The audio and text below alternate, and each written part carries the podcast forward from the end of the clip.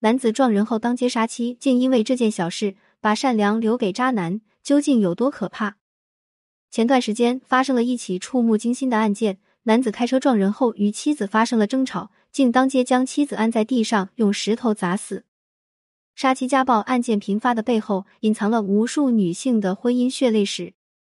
网络上有这样一组惊心动魄的数字：在澳洲，警方每隔二分钟就会接到一宗有关家庭暴力的事件，每天有十二名女性因遭遇家暴而住院，每九天就有一名女性被前任或现任伴侣杀害。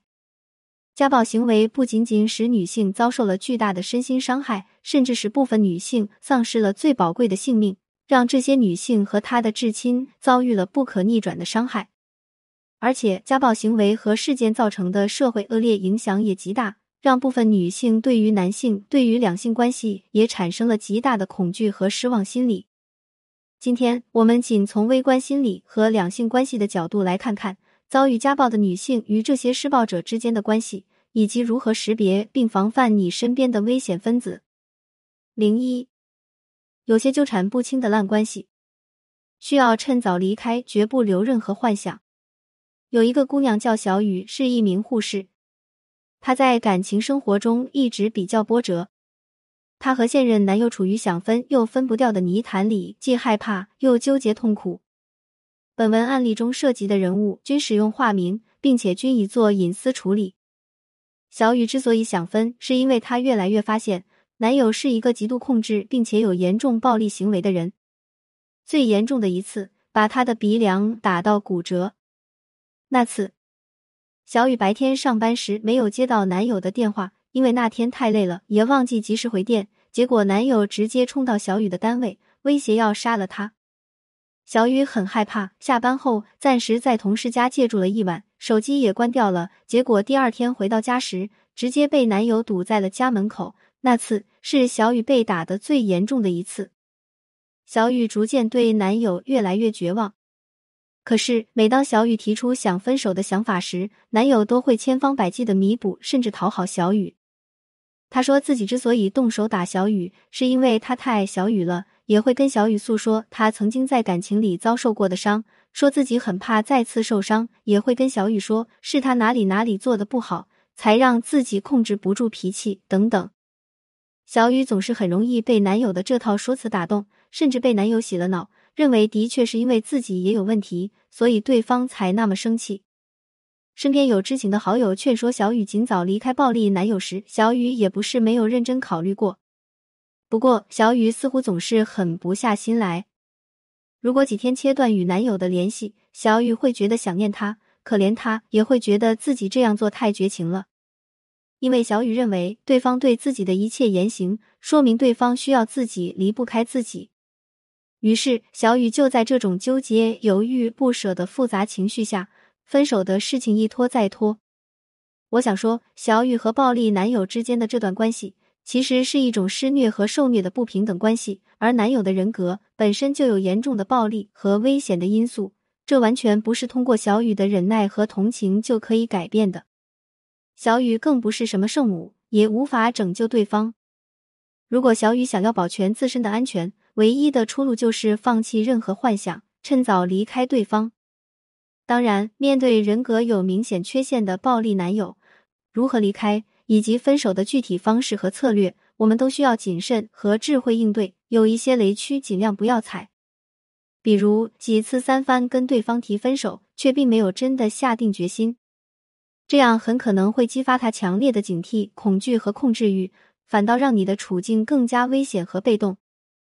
你也不要与对方激烈争论、反驳他的观点等，因为遇到这样的男友或丈夫，你需要的不是和他分清对错。而是从行动上让自己尽早抽身。另外，针对不同特点的家暴男和危险人物，还需要针对具体情况制定合适的方案，切不可优柔寡断、当断不断，也不能全凭义气贸然行动。必要时寻求必要的社会支持和保护。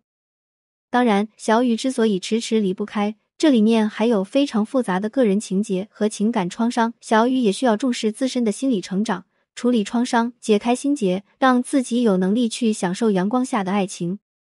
零二，错把控制当爱情。是家暴和情杀案中最令人痛惜的事情。在上面讲述的小雨的案例中，最令人痛惜的事情就是小雨把男友对自己的控制甚至暴力行为理解为对方对自己的在意和需要。其实，对方需要的根本就不是小雨本身，而是一种绝对的掌控感。他要的是在这段关系中，小雨绝对听从于自己的意志，能够绝对掌控小雨的生活和行踪，要求小雨绝对服从自己、依附自己。这是一种非常可怕的控制与被控制的关系，和真爱其实没有一毛钱的关系。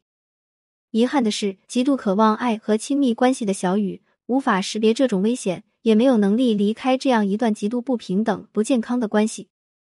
在美剧《大小谎言》中，妮可基德曼的丈夫也是一个有严重控制欲和家暴倾向的男人，而这种极端的控制倾向，其实在他们结婚之前就早已露出了苗头。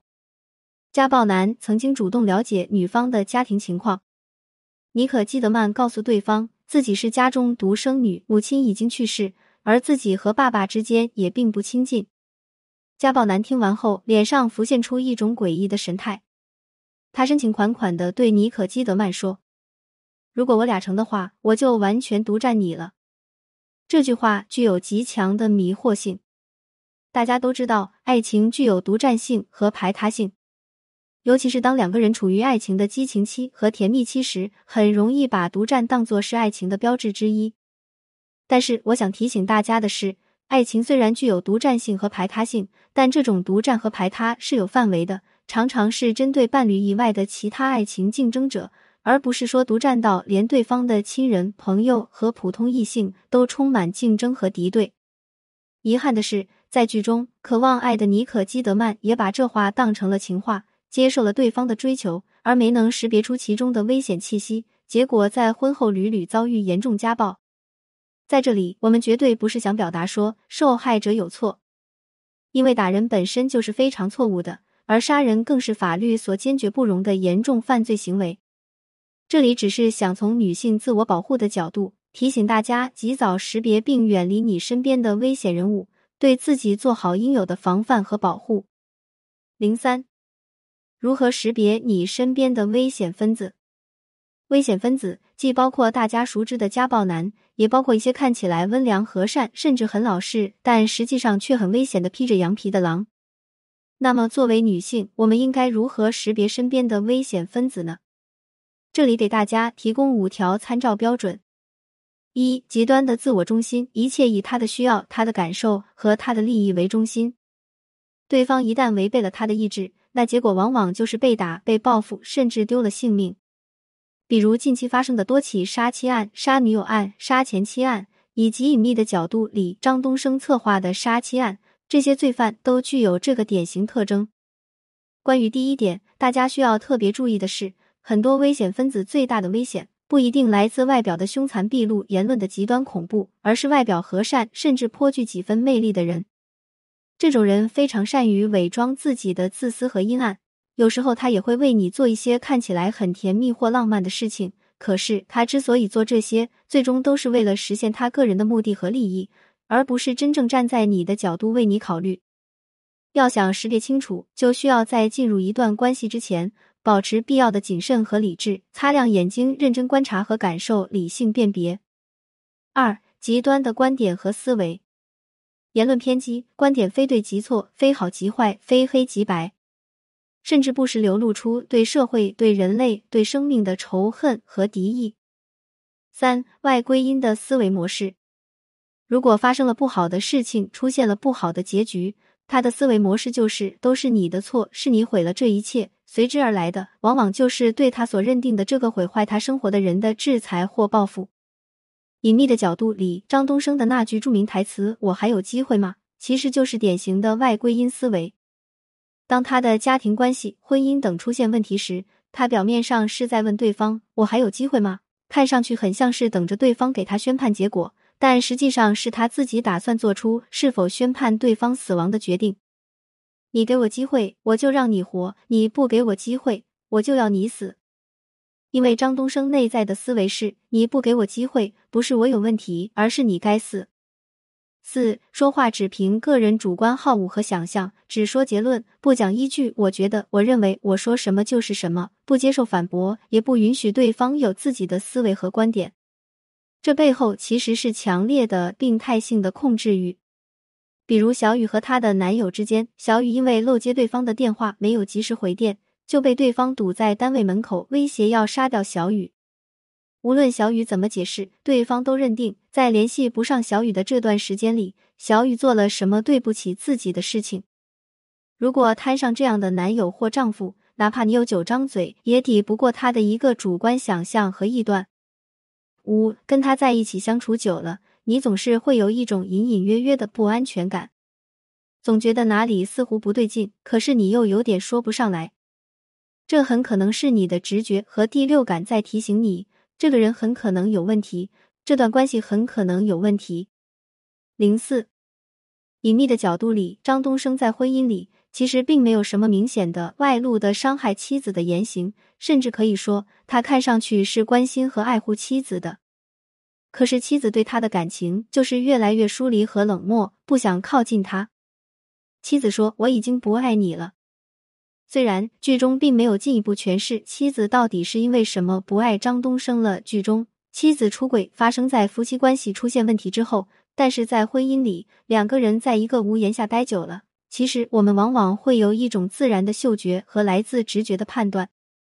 即便张东升对他不打不骂，但是他很可能也已经嗅到一些异乎寻常的气息，让他觉得自己无法和这个男人亲近起来，也无法爱他。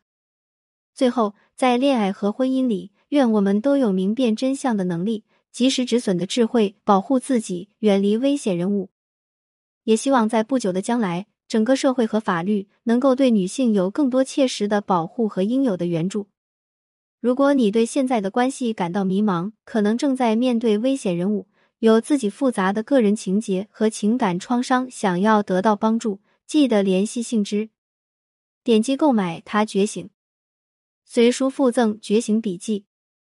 如果你没在深夜读过潘幸之，如果你不曾为爱痛哭过，谈何人世走一遭？关注我，点击阅读原文，免费情感分析。感谢您关注潘幸之，有婚姻情感问题可以私信我。